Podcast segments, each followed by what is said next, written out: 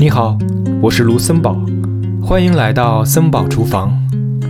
阿德勒幸福课第四讲：别拿心理创伤做挡箭牌了。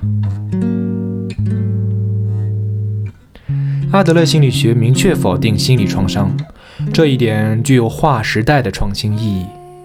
弗洛伊德的心理创伤学认为，心灵过去所受的伤害是引起目前不幸的罪魁祸首。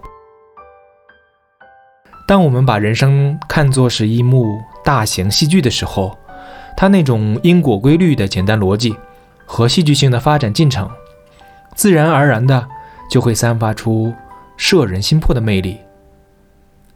所谓心理创伤学，就是原因论的典型。例如，一般的生活顾问或者精神医生，仅仅会指出，你之所以痛苦，是因为过去的事情。继而，简单的安慰，错不在你呀。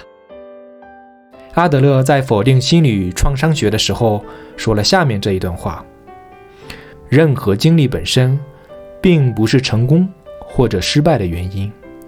我们并非因为自身经历中的刺激，所谓心理创伤，而痛苦。实际上，我们会从经历中发现符合自己目的的因素。决定我们自身的，不是过去，而是我们赋予经历的意义。并不是说遭遇大的灾害，或者幼年遭受到的虐待之类的事件对人格形成毫无影响。相反，影响其实是会很大的。但关键是，经历本身并不会决定什么。我们给予过去的经历。赋予了什么样的意义？这直接决定了我们的生活。